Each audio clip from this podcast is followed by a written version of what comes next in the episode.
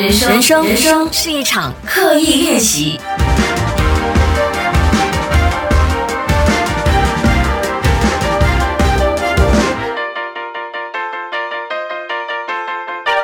人生是一场刻意练习。你好，我是心怡，今天来到了我们 MCO 特别企划的第三集，要说。第三本书，今天也是有点晚哦，啊，因为也是相当的忙。那首先今天呢，我就剪了一支 YouTube 影片的 offline，用了比较长的时间，是因为我很久没有剪 vlog 了。啊，这一集的 vlog 要记录的就是我在去年去了一趟槟城，呃，和一位失明的朋友进行了一次广告拍摄。所以，呃，如果大家有在我的 social media 上面，就是我的脸书，应该也看到这支广告。那我的这个 vlog 其实就是这个拍摄的另外一面，到底发生了什么事哦？建议大家可以去 subscribe 我的 YouTube，去 YouTube 找我 Cheryl 李心怡，就可以看到这支 vlog 了。如无意外的话，过几天就可以上线了。那还有一个晚了的原因，是因为我刚刚站在书架前面哦，思考了良久。是因为其实我有相当多的书想说，不过呢，其实要说书哦，其实相当有局限，有一些书真的不太适合用来说，比如说吉米。其实如果今天时间多一点的话，我会选择说吉米给大家听，因为其实吉米的故事也是觉得挺有呃启发性的。当然，因为大熟悉吉米就是他的画册嘛，其实吉米这个人，我觉得他的故事也是。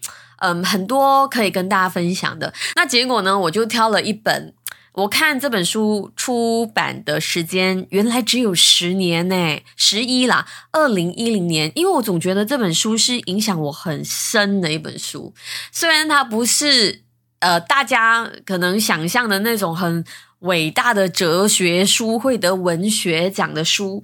可是我真的非常非常的喜欢这本书。我记得我在很多的平台都有提到过这本书，就是来自王文华的《开除自己的总经理》。这本书是在二零一零年出版的，如果没有记错的话，那时候是我刚刚开始热衷于看书的时候。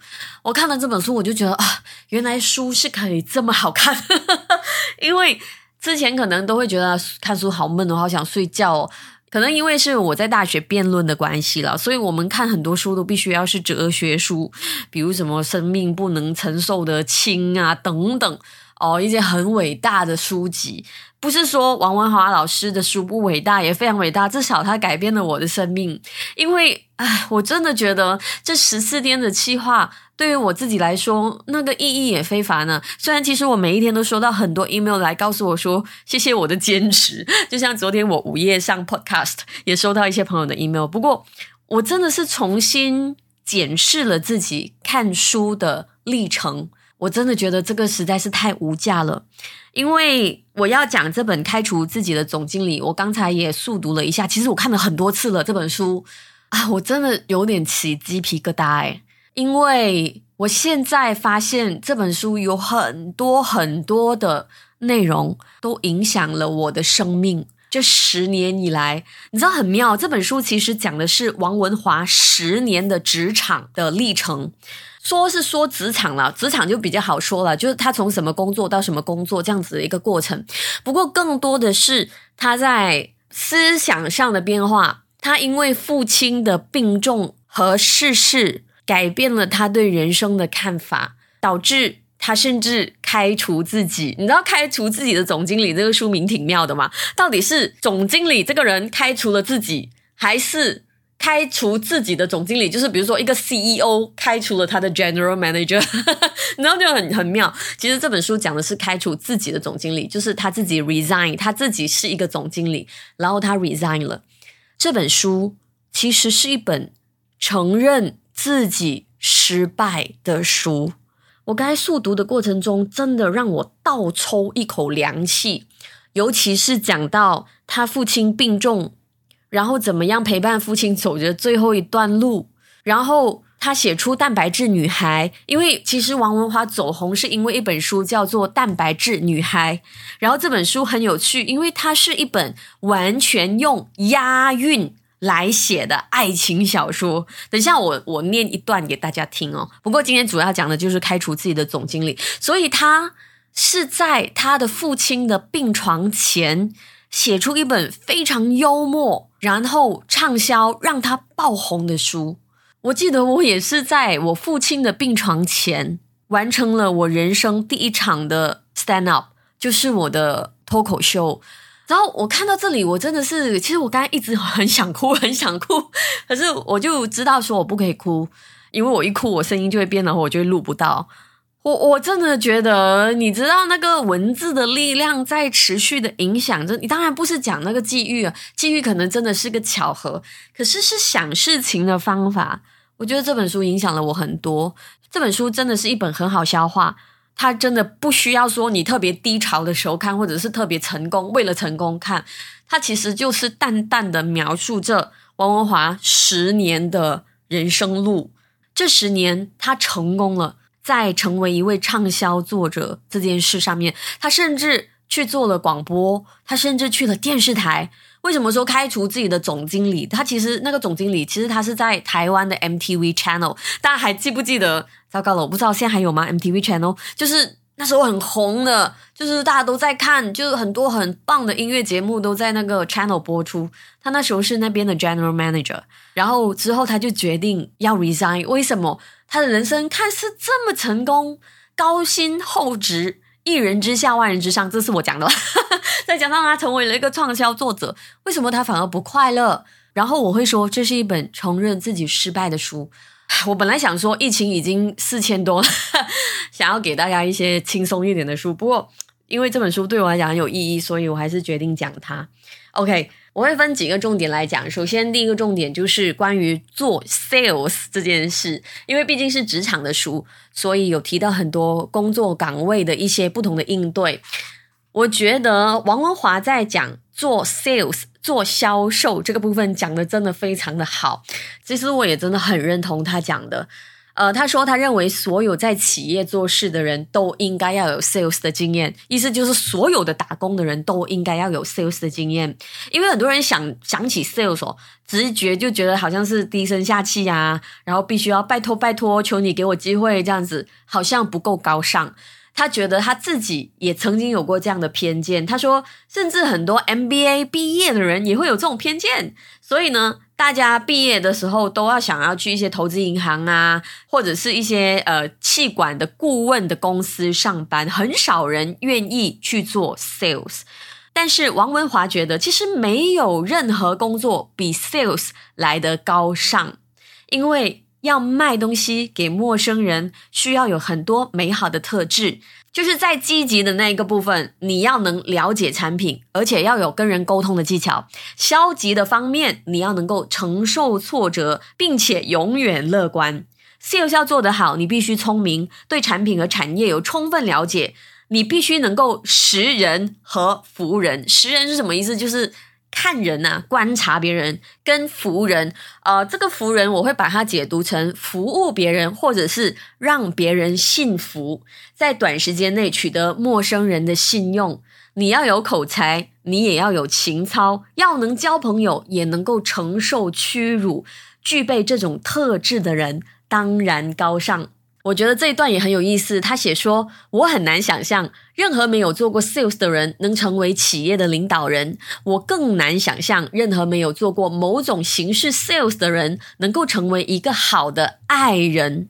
当你没有了解过别人的需求，没有倾听过别人的困扰，没有被无情的拒绝，没有不断的被羞辱，没有在被羞辱一百次之后还愿意拿起电话。”你怎么可能是好的爱人呢？不知道现在在听这个 podcast 的朋友有没有就是做销售的？希望呃这一段可以送给你。我也觉得做 sales 是非常有必要。其实 sales 说穿了就是一种说服力嘛。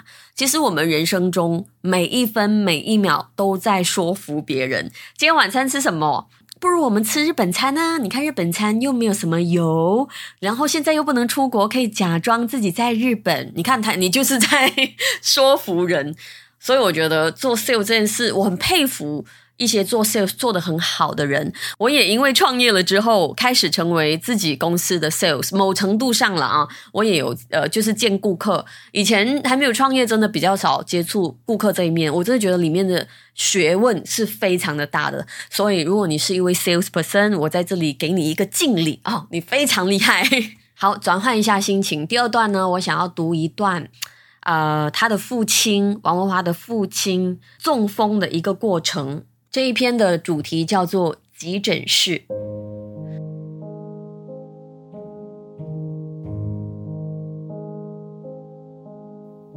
二零零零年六月，第一阶段的电疗结束，我们以为可以暂时休养生息。一天早上，我接到妈妈的电话，说：“你爸在床上起不来了，赶快过来看看。”我赶回家，爸爸躺在床上。眼睛睁开，微微突出，里面泪光闪闪。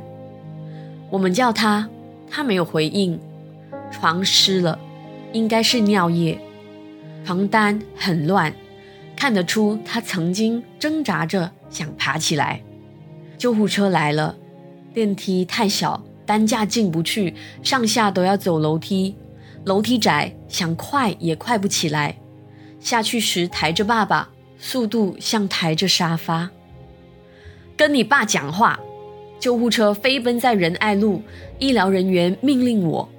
于是我握着他的手，不停地说：“从空洞的安慰说，你放心，我们去医院，你马上就会好了。到重复的承诺，不要怕，我们都在旁边，我们会一直陪你。在救护车的那二十分钟，我的嘴没有停。”我爸从小训练我口才，没想到在此时派上用场。我们在急诊室待了一天一夜。急诊室的设计像军营，没有间隔，只有一片可以拉起来的方形窗帘。房里有约五十人，入夜后却异常的安静。我想这也许是好的。当大家挤在一起悲伤，你似乎就变得比较有力量。你爸爸中风了。第二天傍晚，医生宣布，整个左半身麻痹了。那是我第二次，也是最后一次问为什么。我爸一生奉公守法，为国为家，没有大志，只想存点小钱，酒色财气通通不碰，除了关心世界大事，几乎没有任何影响身心的嗜好。但他得了癌症，经历开刀。化疗、电疗，现在中风。我爸中风那天，麻痹的不只是他的左半身，也包括他教我的那些传统价值。我爸教我，也是很多父母教子女的：善有善报，恶有恶报，一分耕耘一分收获，逆流而上，人定胜天。吃得苦中苦，方为人上人。过去三十多年，我是这一套价值观的忠实信徒。所以我信仰上帝，与人为善，努力念书和工作，凡事反求诸己，遇到困难绝不低头，越挫越勇，刻意的寻找痛苦，因为想变成浴火凤凰。这样想这样做，也的确让我一帆风顺，名利双收。我一路好学校、好公司、好头衔、好薪水。我相信，只要我继续这样下去，我的一辈子就会成功快乐。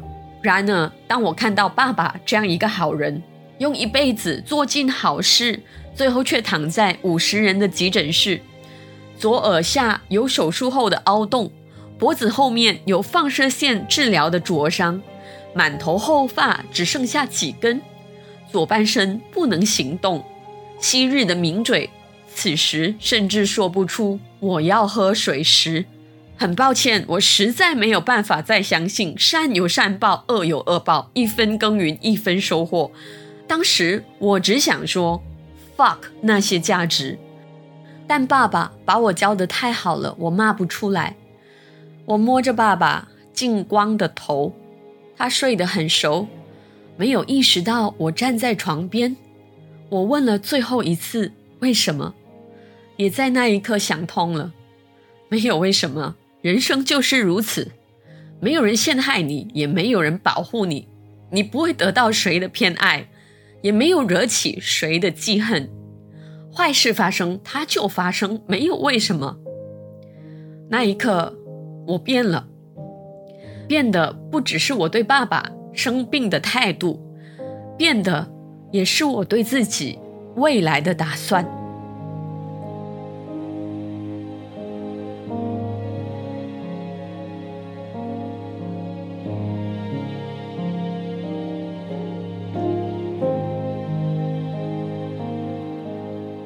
不好意思，我还是很不专业的，忍不住来，我们转换一下心情。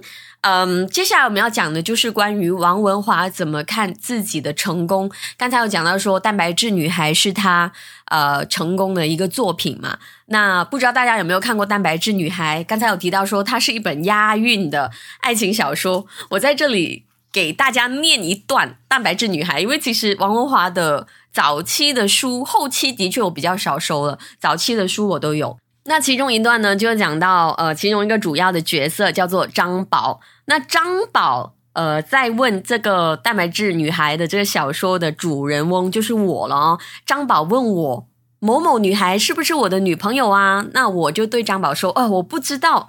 怎么才算是女朋友呢？然后张宝就用了一连串的问题来断定这个女生到底是不是我的女朋友。大家听听看他怎么押韵哦。张宝说：“我问你二十个问题，每回答一个是，你就得到一分。最后看你总共得几分。第一，你和他走在路上会牵手，接吻时会碰到舌头。二。”碰到狗，他躲在你身后；碰到旧情人，他紧握你的手。三，他觉得你长得像金城武，你觉得他长得像林青霞。四，打电话时不说喂，而说是我，你在干嘛？五，逛街时买珍珠奶茶，一根吸管就可以打发。六，没事送他花，吃晚餐他点菜，你刷卡。七，一天十次电话，谈话内容一次比一次杂。八，同事们都说你的智力变差，听你和他讲电话都觉得肉麻。九，你妈妈不喜欢他，他爸爸追着你打。十，碰他的部位逐渐往下，慢慢的他不再挣扎。十一，和他约会你会穿成对的袜，他来你家前你会先把浴缸刷一刷。十二，你家有他的牙刷，马桶上有一盒棉花棒。十三，你知道他的安全期，他知道你提款卡的密码。十四，小完便马桶盖会放下，香港脚的药你终于开始认真的擦。十五，你的旧内裤他拿来当抹布擦，他的内衣被你撕裂一打。十六，尽管他穿得密不透风，你身体的某些部位仍然会自然变大。十七。为了你，他的高潮都在作假。为了他，你愿意看《卡萨布兰卡》。十八，星期六下午，他帮你理发，半夜被痒，你帮他抓。十九，星期天下午，他为你做海鲜 pasta，吃完后，你喂他 Hagendas。二十，你们会为琐事大吵一架，气头上曾考虑过谋杀。这就是他用来。这个蛋白质女孩小说里面，其中一段我觉得就是押韵、狂押韵的内容。其实整本书都是狂押韵，可能你会发现，哎，有一两个没有。可是你可以想象，已经是我觉得很难写。谁又可以想象得到这么幽默的内容是在他父亲病重的时候写的呢？其实我度过了我自己那段的时候，我就真的是知道，其实创作真的是一个出口，某程度上就是给你自己一些希望。就是给那位创作者一些希望，所以他怎么看成功？他说：“蛋白质女孩为什么会畅销？他是完全不知道的。他曾经问过自己，会不会是书的内容？可是他又觉得讲爱情的书满街都有啊，会不会是押韵的技巧？他说，如果押韵会卖的话，《唐诗三百首》应该是畅销书哦。是出版的时机吗？他也问过自己。他说，两千年台湾有总统大选。”大家的心思应该不是在爱情小说上的哦，还是纯粹是他个人走运呢？可是他说他的爸爸在出版后的几个月就过世了。他说那一年并不是他走运的时候。这本书里面有提到，他说当一个人或者是一项产品成功的时候，旁人就一定会很忙着去解释原因。哦，希望可以复制这种成功。可是呢，在励志的角度来讲，就是哦，我们看这个人成功哦，一定有他原因，然后我们去学习。他的确好像是有迹可循。可是，在人生的角度来讲，其实成功或失败的原因都是秘密来的。就是很多成功的人呢，当他成功的时候，他身边的人总会有很多的。呃，注解啊，为什么他会成功？然后让这个成功的人好像很有这个传奇的色彩。可是，在每一个成功的人的后面哦，其实有很多人跟他一样的努力，做了一样的事，可是却没有成功。也有很多是可能没有他这么努力，然后也没有做很特别事，可是却成功。所以，王文华觉得成功是没有办法复制。可能这个人成功了。你有他成功的原因，放在第二个人身上，说不定也不管用。这样讲不是叫大家什么都不做，什么都不想，只是觉得说，当你已经做好一切的基本动作，然后你也付出了所有的血汗之后，就不要对结果患得患失了。其实，如果你持续的看书，就是比如说这几天你都有听我的 podcast，你会发现作者都有。差不多一样的论调，很多时候在聊到成功的时候，我们要说，呃，上一集的这个稻盛和夫也是讲到同样的事情啊。就当你努力完了，你就不应该对结果纠结。那王文华也是说一样的话。所以坦白说啊，我我看书看了这么多年，真的是有一点感觉是，其实一切都有套路的，就是人生要怎么样让自己快乐一点。跟让自己做事情使得上力，都是有一套方法。其中一个方法就是不要太执着于结果，可是过程一定要尽全力。那最后呢，给大家念一段，就是当他决定要开除自己，就是 resign 啦，辞职的时候。嗯，我刚才说这是一本承认自己失败的书，可是当然现在事过境迁了。王文华这本书之后还有继续讲说他创业的书，说不定在这十四天的计划里面，如果大家有兴趣的话，可以是第二本王文华的书。呃，我是觉得他这个所谓承认自己的失败，也不是失败，只是一个转变而已。念这一段给大家听。但我还是得走，原因不是裁员，不是老板，甚至无关公司。这工作不简单，但绝对可以做。过去有人做好过，后来证明未来有人做得更好。但那个人不是二零零四年底的我，因为二零零四年底的我不是处于最佳状态。我连续工作了十年，从来没有进修或休息。在进入 MTV 之前，其实我已经虚有其表，外强中干。若是二零零六年再来做，我会做得很好。但二零零四年我江郎才尽。但因为野心，因为贪婪，因为想发光发热，因为想当总经理，我把自己包装得很好，误导了老板，得到了这份工作。但我的实力、体力、热力、耐力，其实都没有表面上看起来那么好。离开博伟，我应该去休息、去学习，而不是匆忙投入另外一个责任更重的工作。我投入了，也许别人看不出来我不在最佳状态，但我知道我多了六公斤，但没有一公斤是实力。我以为我可以拼，可以耍小聪明，但是半年过去，不行就不行。我离开，因为我认为这么好的公司，值得有一个比当时的我更好的领导人。我过去很好，未来变得更好，但当时的我很糟，而且不知道怎么样改善自己。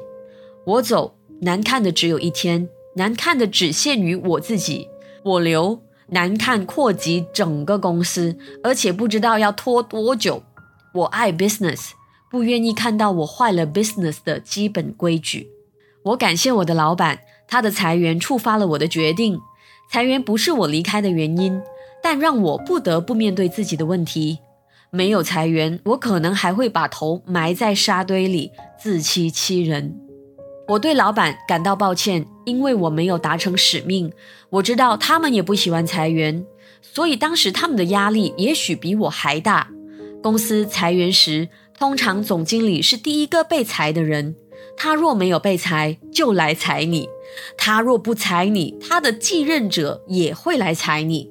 他裁你，并不是看你不顺眼，其实他根本不认识你。事实上，他也不是在裁你，他只是要裁刚好被你占据的那个职位，你被连累到了。如果你今天不是刚好在那个职位，你也不会被裁。他裁你，他也不开心，他只是在做他的工作。老板并不全是坏人，也许他们裁员的技巧粗糙了一些，但那只代表他们不是好的公关人才，并不代表他们是坏人。所以对他们，我也握手言和。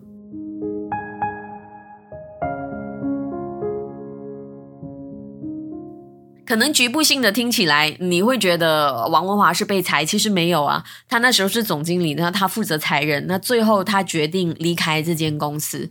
所以我不知道现在这样子，很多朋友失业或者是裁员变得很理所当然的这个二零二零二零二一年，听到这一段会不会让你有另外一个角度？